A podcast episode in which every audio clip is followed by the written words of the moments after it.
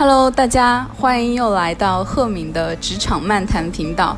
然后好久没更新了，今天终于又就是带着新一期播客和大家见面。然后的话，现在我和一个朋友，他叫 Nora，然后在一家 bagel 店。然后 Nora 的话，他现在是在就是一个财经的 APP 做呃二级市场的报道记者。然后个人也是一个对运动、营养，包括生活方式很感兴趣的一个很有趣的女孩子。然后今天会跟大家聊一聊他对于呃。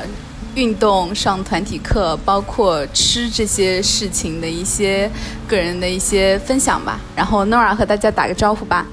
Hello，Hello，大家好，我是 Nora，不是脱口秀那个 Nora，但是也是一个呃另外一位文字工作者，然后生活方式传教士。哦，对对对，这是他的 tag，是是是，给给自己强行加了一个 tag。嗯，然后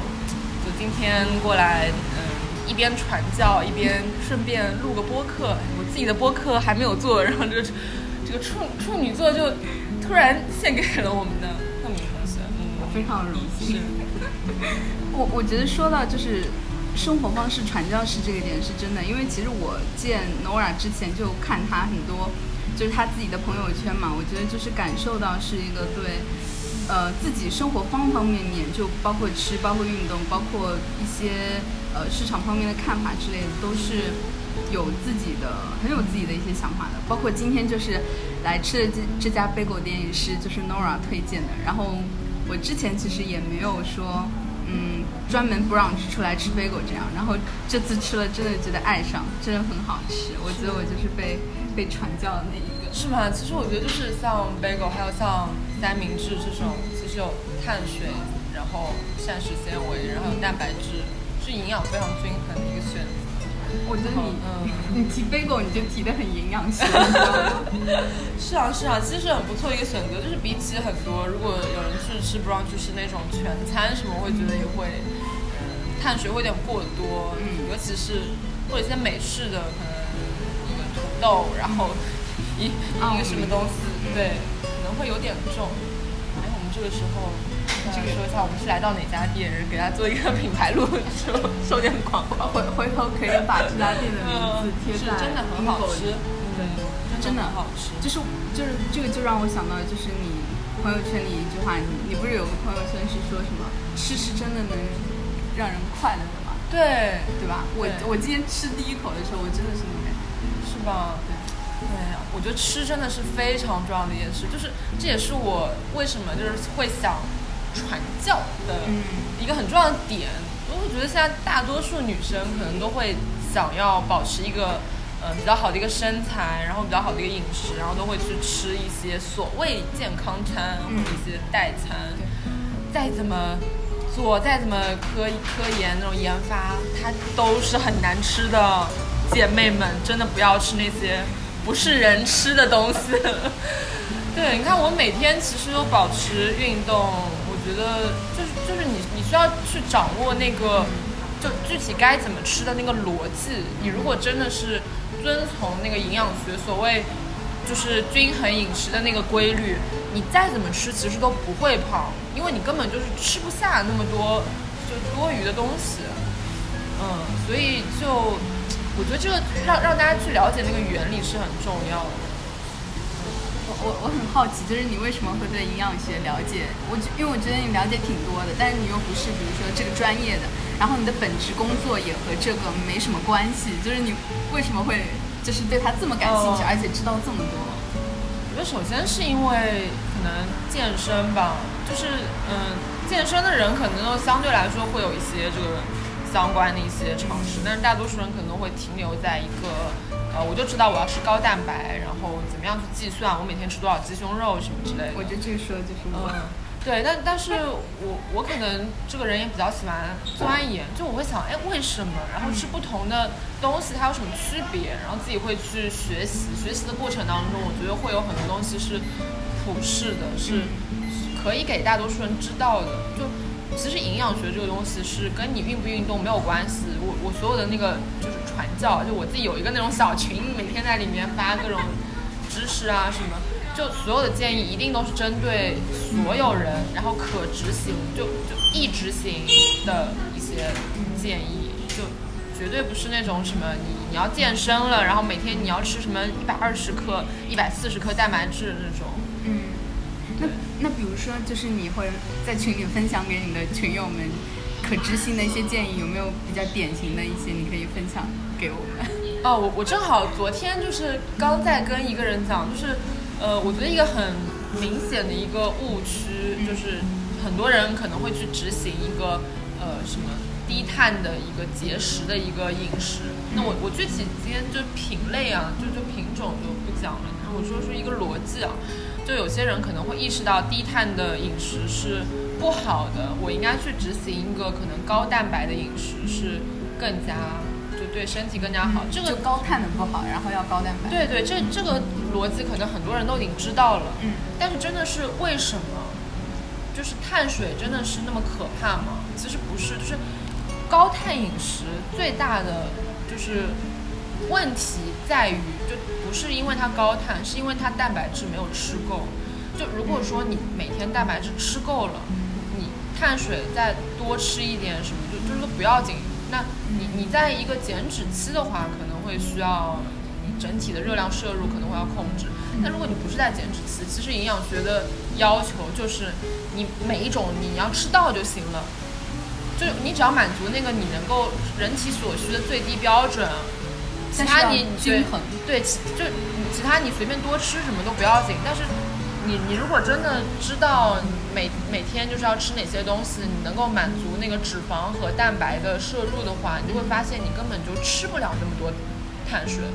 如果说你你觉得我每天吃了好多好多个面包、好多个饭团之类，碳水摄入过量。那通常问题就是在就就不是说你碳水摄入太多，而是在于你当天蛋白质肯定没有吃够，因为人的胃都是有限的。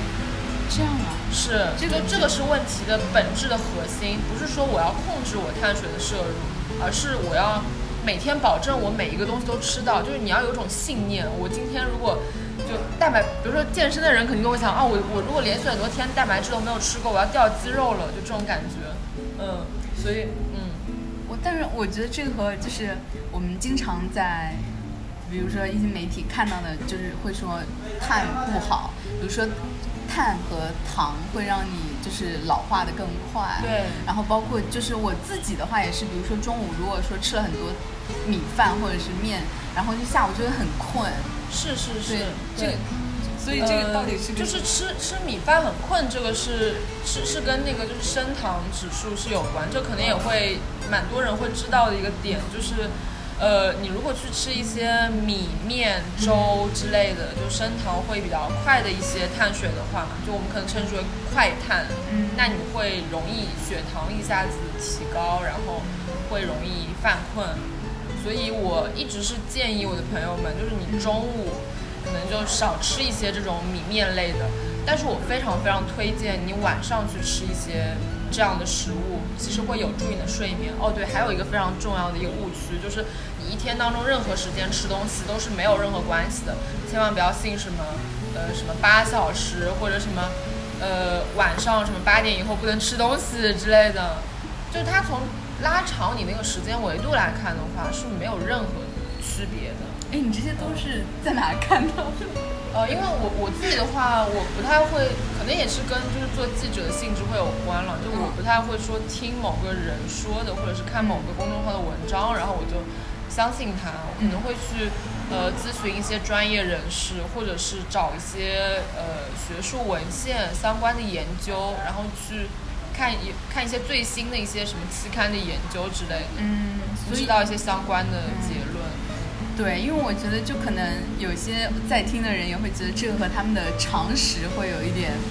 偏差，所以想知道一下，就这些会觉性。所以主要是比如说通过和一些专家，或者是说看一些科研方面的、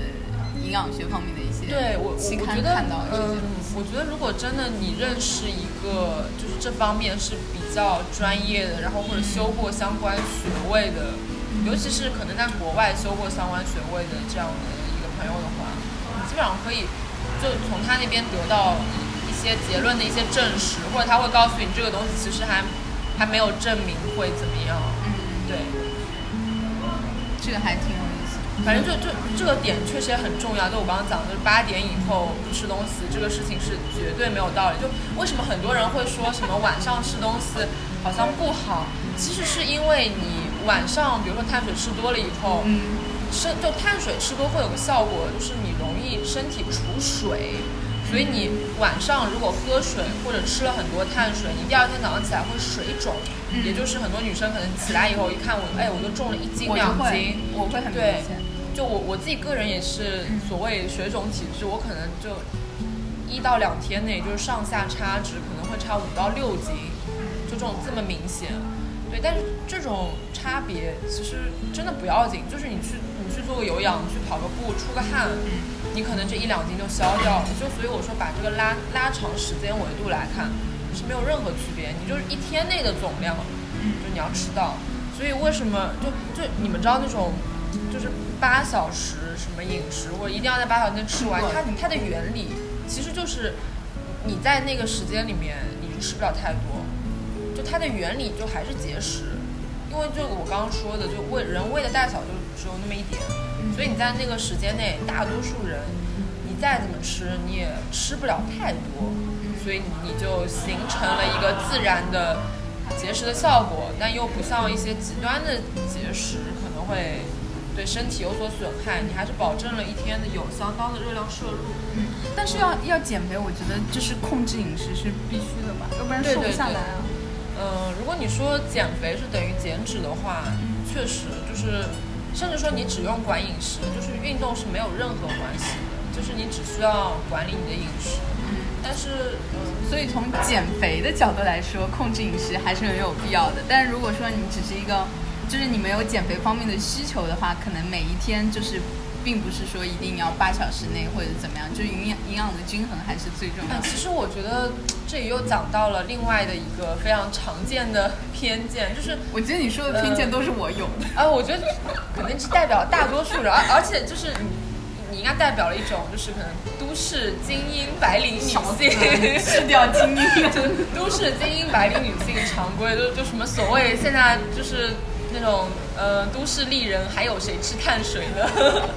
这种，我觉得比较常见的一些点了。就它不是说不对，但是呃减脂这件事情其实是应该长期贯彻在你的饮食系统里面。就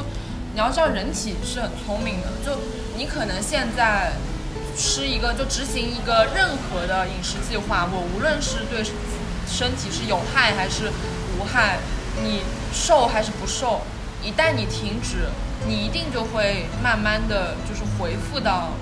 就是你原来的那个饮食状态所对应的身材。就你不可能，我现在什么执行了一两个月的任何的什么什么什么计划，然后我就管一辈子，我就是个瘦子了，就是不可能的。那其实就这种健康的、均衡的饮食，然后一个正确的食物的观念，是无论是对于你的健康，还是对于你的身材，都是长期有益且长期要去保持的事情。又回到了生活方式这个。对对对，所以我觉得这个都是共通的了，就还是找一个可持续的方式。就就你要想，我现在就算两三个月，那有可能是比如说三到五月的时候，大家都想夏天之前我们一定要瘦下来，那临时去去去做一些这种什么减脂营啊什么，我觉得是可以理解。但是你如果长期执行这样的一个东西，真的是人生毫无意，就人生最大的乐趣就是一大乐趣就是吃，我觉得把这个剥夺了也是非常难受的一件事情。哎，那比如说，我可不可以，比如说，某个人他通过一两个月很控制，然后他瘦，可能是就是很短时间瘦下来很多，然后之后的话，他再保持一个生活方式很健康的一个比较均衡的这种，他有没有可能就一直 keep 在那个比较是是是是啊，对吧？对，会这样的。而且，呃，我我我是倾向于说，就你选择什么样的生活，你就会变成什么样的人。就是你这个状态是，如果你一直保持这个所谓的就是健康均衡的饮食的这样一个生活状态，其实你就对应的是那样的一个身材，就跟之前你可能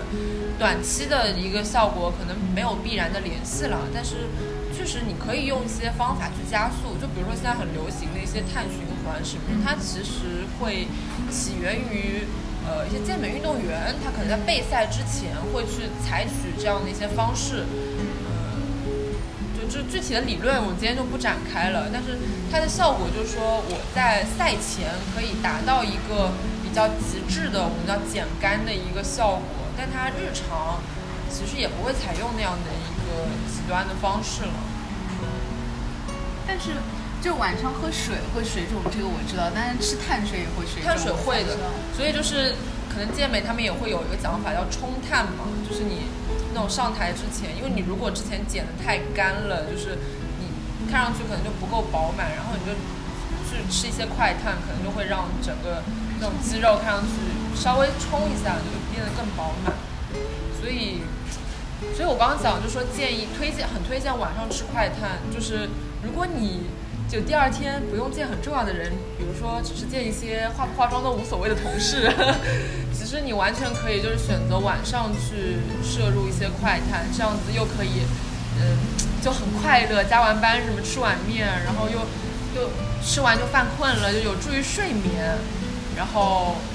还可以当催 催那个叫什么 褪黑素。是啊是啊是啊，就所以所以我觉得是非常好。就是你第二天其实水肿一些又如何？但真不会胖吗？就晚上不会啊，就是你一整天的总热量。摄入，然后总摄入。当然，我我也非常不推荐，就是计算热量这件事情。其实，呃，更科学的是计算，就是营养营养的那个物质的占比嘛。就就你计计算那个营养含量。就是，呃，如果去问一些这种就是运动员这，他们也会跟你说我每天吃多少克蛋白质。没有人会跟你说我每天吃个什么两千大卡。嗯。哎，所以比如说每天。两千卡和四千卡，但是如果它的各种营养比例是一样的，这个难道不会有区别吗？就我觉得吃四千卡的一定会更胖吧。四千卡其实有点多，你你可以挑战一下。我觉得吃一天吃四千卡有点困难，大多数女生可能是一千多卡吧。我我因为就是呃训练量比较大，然后可能会每天吃到接近两千卡这样子。嗯确实是会胖嘛，就因为因为这个东西，就是如果你已经身体需要的你吃够了，然后你再多吃的，那有可能就会转化成脂肪。但是通常来说，正常人的胃口其实就吃不下那么多。就你如果按照嗯既定的要求这样去吃，比如说一般你按照那个既定要求，你可能一个人一天要吃个一两斤肉。嗯，你再去吃那么多热量的东西，你其实吃不下的。嗯，你除非去吃一些就是，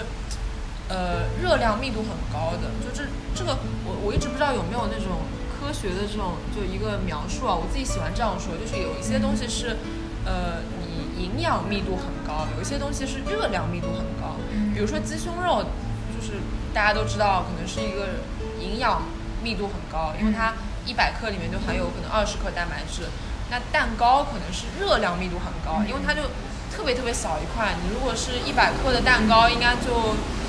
可能要有个四五百大卡。然后它里面其实又没有多少，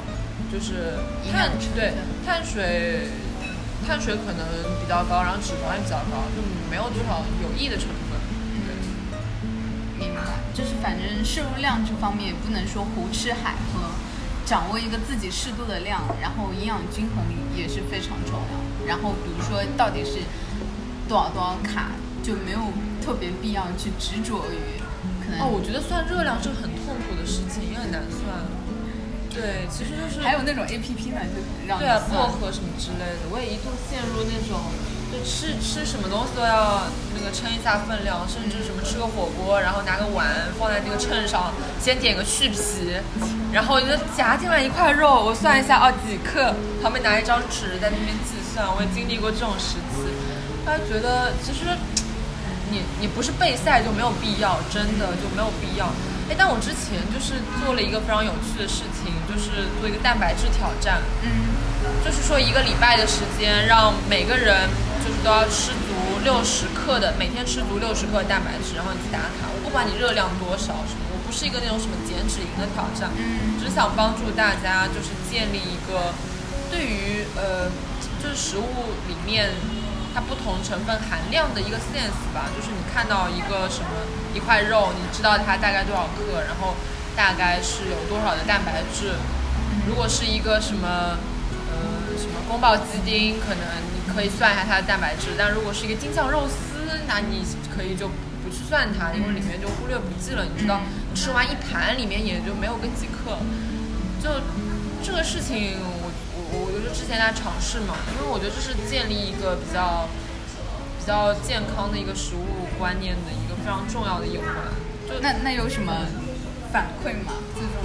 坚持下来的就是我我我我这个挑战的奖品是一张那个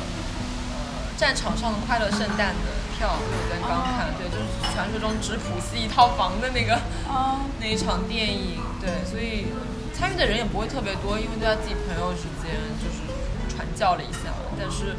效果是给你什么反馈吗？对，效果是大概有五个人是完成了七天的挑战，然后总共参与人数可能是十个人左右，然后大家都会说，哎，确实好像跟跟以前那种不太一样，而且也没有太有负担，我每一餐要算那种热量啊什么之类的。那他们比如说他们自己身体有感觉有什么变化之类哦，的？那七天可能还没有那么快，但是就就可能嗯。思维上的一个扭转吧。对，这个主要就是帮助你去建立一个习惯嘛，就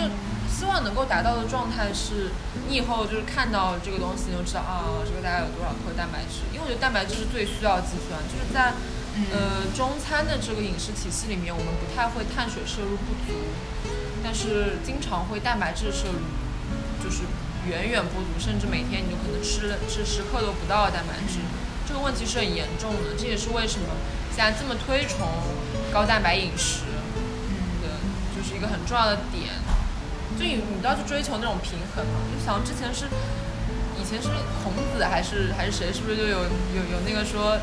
一个是跟子贡，一个是跟谁，就是一个劝他要做一个那种平什么更平和的人，一个要劝他什么更，我有点忘了，就是那什么那个小故事，就是类似于为什么我们现在会看到很多的建议，是因为它跟呃大多数人的饮食可能是在一个背面的方向，那所以那样的一个理论就会呃以比较简单的方式去传播，然后希望能把这艘大船就是拉过来一点点这种感觉。但是如果说你是想知道背后的原理的话，其实还是有很多需要学习的。嗯那那我们要不要再聊一聊？就是因为我知道你除了对营养感兴趣，也和也对运动很感兴趣嘛，可能这个也就是你生活方式的一个体现。可能是，你就是因为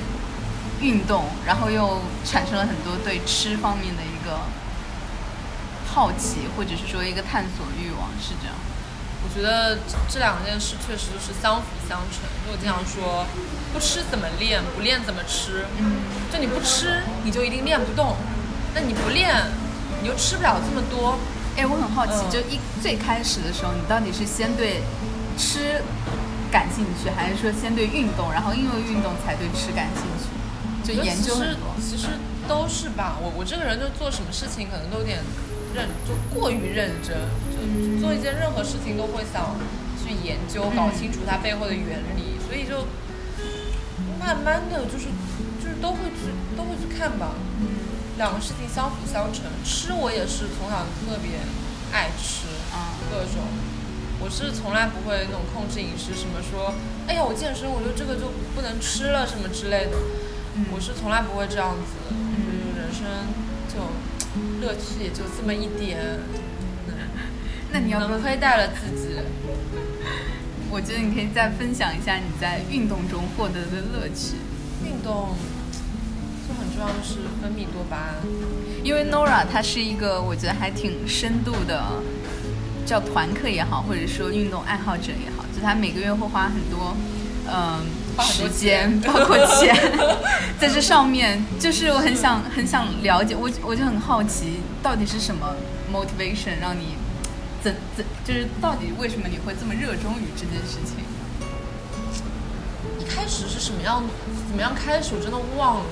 有可能一开始就是，呃，我们当时中考也是要考体育，然后第一次觉得体育这件事情是需要我在课后再去，就是像补课或者自己再去练，第一次有这种观念吧。所以我觉得我们的教育改革还是卓有成效。突然间，突然一句很官方的。嗯，就之前我觉得很多女生可能在学生时期都是没有想过，你可能体育课以外还要去运动。嗯，我觉得大多数女生其实都不会去想。对，没有这个 mindset。但是真的去动了以后，就觉得，哎，其实还挺不错的。就是像，嗯，我刚刚讲，就是有一些就是正负的一些反馈嘛。嗯。就像你仰卧起坐，你你今天一分钟能做三十个，然后你练了一段时间以后，你就可以一分钟做五十个。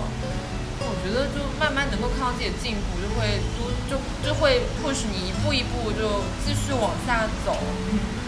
然后以前也从一五年可能开始有夜跑，然后有有去做一些，比如说 keep keep 那个时候刚刚上线，我可能是第一批初始会员之一，然后做一些徒手的一些训练。呃，后来一九年的时候有去上一些私教，然后也有自己去做一些训练，然后前段时间也有上团课，然后现在又因为受伤可能会回归到一个个人的训练，然后也会去慢慢的去参加一些，比如说飞盘啊，或者是之后还有朋友约我，可能是一些攀岩啊或者冲浪啊什么其他类型的，这都是这个可以喊上我。对，都是相辅相成的，就就慢慢就一步一步这样往前走。嗯，你会觉得在运动当中，它本身是一件很有乐趣的事情。你可能一开始你不知道它的乐趣点在哪里，但是你就你就觉得会很放松，会很就 enjoy。对你，你就难得会有一段时间，你可以放下手机，什么都不想，然后去呃去做一个事情，就是感受，就是跟那种身体的对话，你感受到自己对。身体对每一块肌肉的控制感在逐渐的加强，你能感受到你所有的训练给你自己带来的一些能量跟力量，无论是精神上还是身体上的，因为它是一个很奇妙的过程。然后在这个当中也会认识非常多非常正能量的，这啊这个词好土，天哪，就是一一些非常积极向上的一些小伙伴，就他们不是那种所谓的鸡血或者是。呃，很乐观或者什么，就是大家会在运动当中是一个比较单纯的状态，嗯，你不用去想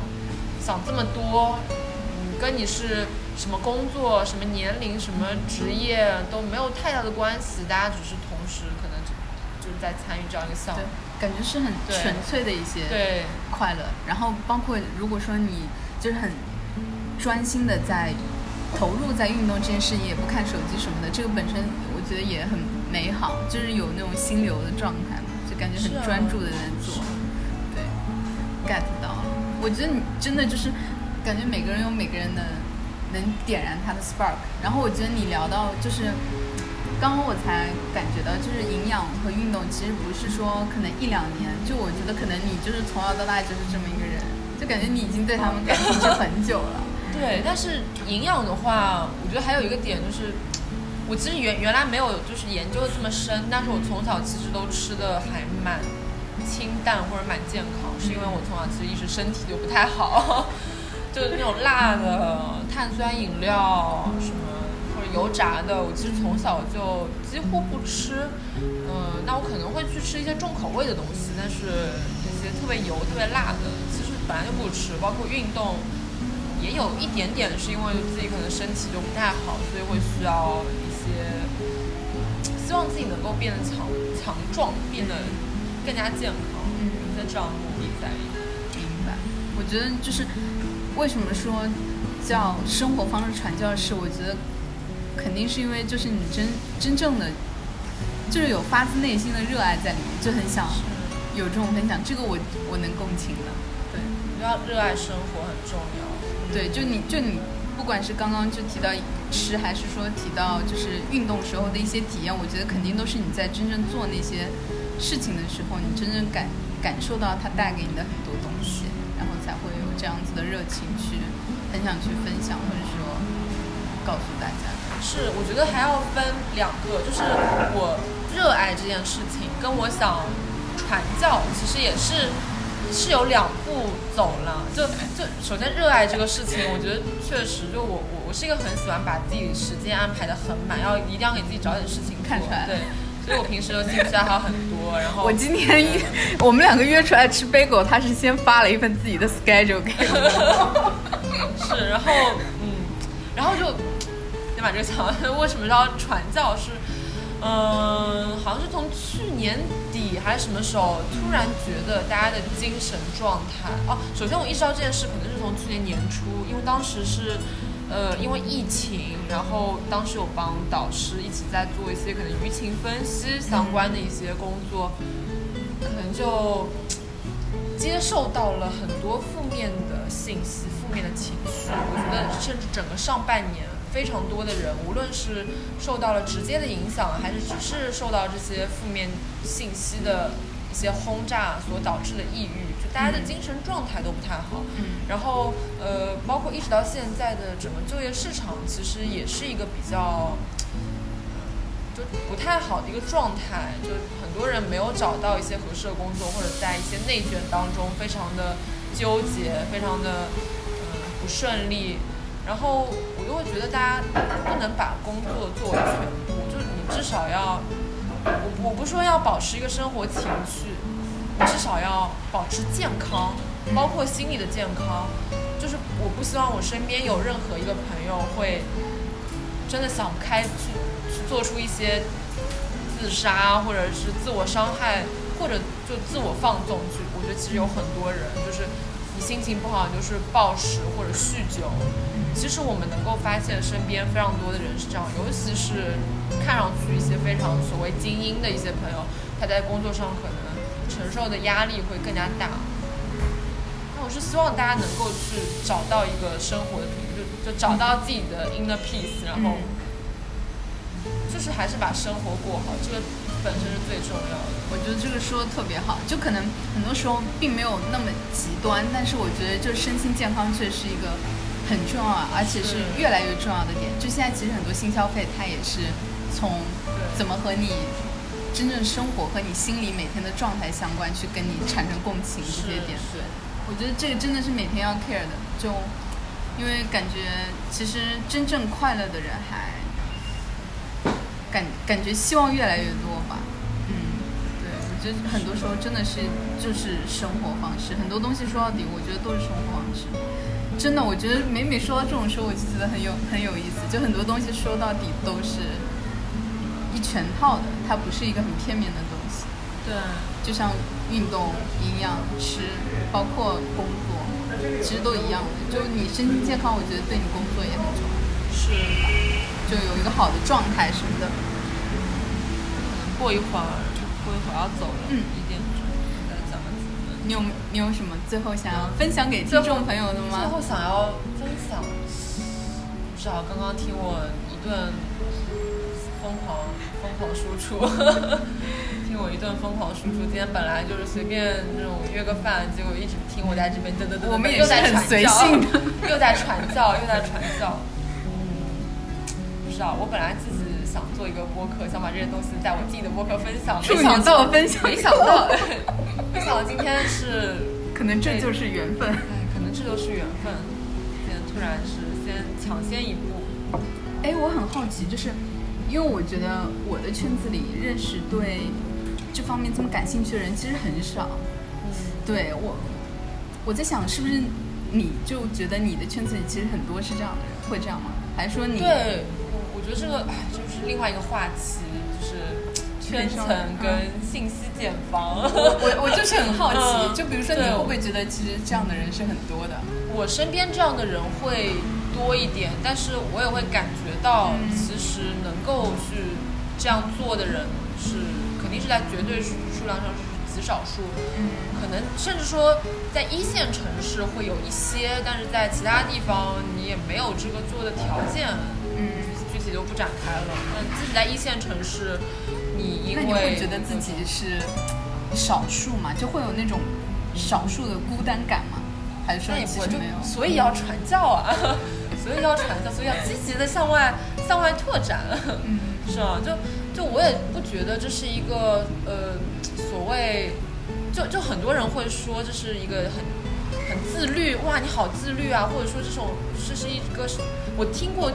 令我最就有点尴尬的一个描述，就是这好像是典型的那种欧美精英的那种就是生活方式，就很 YouTuber 的那种感觉。对，然后我我当时听到以后，我就觉得天哪，就这这简直是一个误解，而且就仿佛把我架于一个好像更高的一个阶层或者圈层去说这件事情。但我觉得其实它跟嗯经济实力或者跟什么其实无关，它是一种理念，对，是一个市场教育的一个过程。就是对于就说怎么样活得更健康、活得更快乐这件事情而言，每个人都是一样的，就。嗯，我只希望能够把这个理念就是传达出去，让更多的人知道。可能也会有一点那种那种医医学啊，不敢说自己是医学，就是一些健康常识、一些科普这种感觉。嗯，我觉得这种真的就是会加能量的东西，就是可能多一个人知道，他可能就对他的生活其实是一份增加，就不是在减减损。因为我觉得其实很多事情对我们。整体都是一个减损，所以要多做能加的那些。是，我觉得你传播的很多东西是能加的东西。而且我就自己贯彻了以后，就我自己也变成一个能量满满的人。我身边很多朋友会说，就是因为被我的朋友圈每天打卡运动、每天打卡饮食所影响，然后觉得工作什么很丧，然后看到我朋友圈就觉得我每天要能量满满。而这些都不是因为你想要被一个所谓的。刻板印象，比如说自律或者说正能量这种框住而，这些都是因为就是你的生活方式就是那样，所以它会很自然的有一个能量往外辐射的。是，我觉得就做好自己。我我，在我呃之前，我其实一直这样做，但是我之前没有发朋友圈的时候，就可能大家都不知道我是这样子，甚至呃。就是因为我有时候也会出去玩，什么晚上可能也会喝酒，然后当时可能会有一些人说，哎，你好像早上我不相信你会那么早起来，或者你是不是有那种卖人设？我我当时刚刚开始发朋友圈的时候，有有些人会说，哎，我觉得你人设塑造的不错，什么？他不是那种贬义啊，对，很多人会有这种刻板印象。但是我觉得就就你坚持做一个事情，就我不是说为了证明我自己，而是你真的让很多人看到这是一个可执行、可可去。模仿的一个，而且会给你带来好的影响。对，我觉得就是能够影响很多人。现在我朋友圈慢慢也会有一些，就是会开始晒一些饮美食的一些健健康饮食一些照片，或者一些运动的一些照片。我觉得这种感觉真不错。行，那反正今天就是 Nora 先跟大家大概的分享了一下。突然又开始，反正。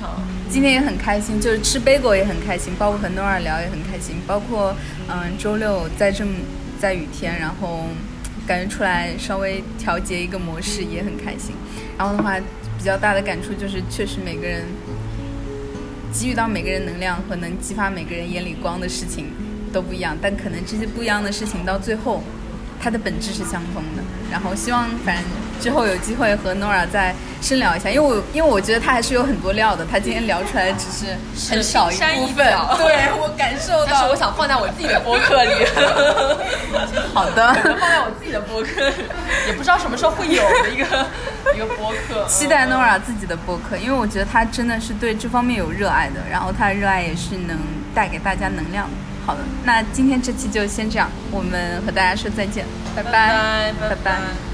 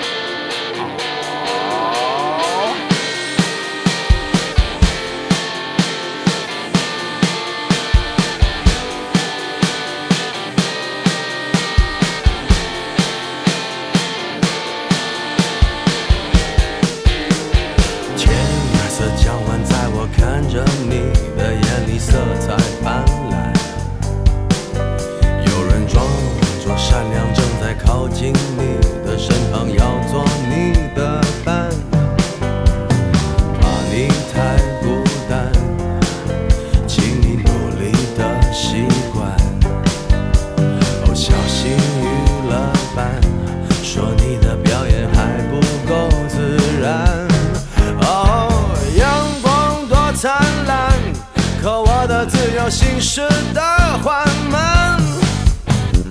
欲望难躲闪我终于还是失去了判断。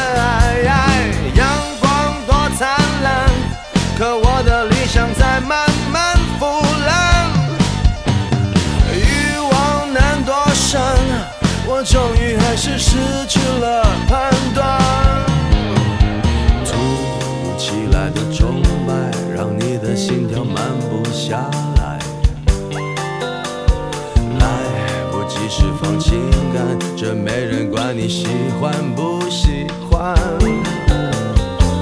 要怕伤害。Oh baby sorry 你是偶像派请你心中的真爱自动消失在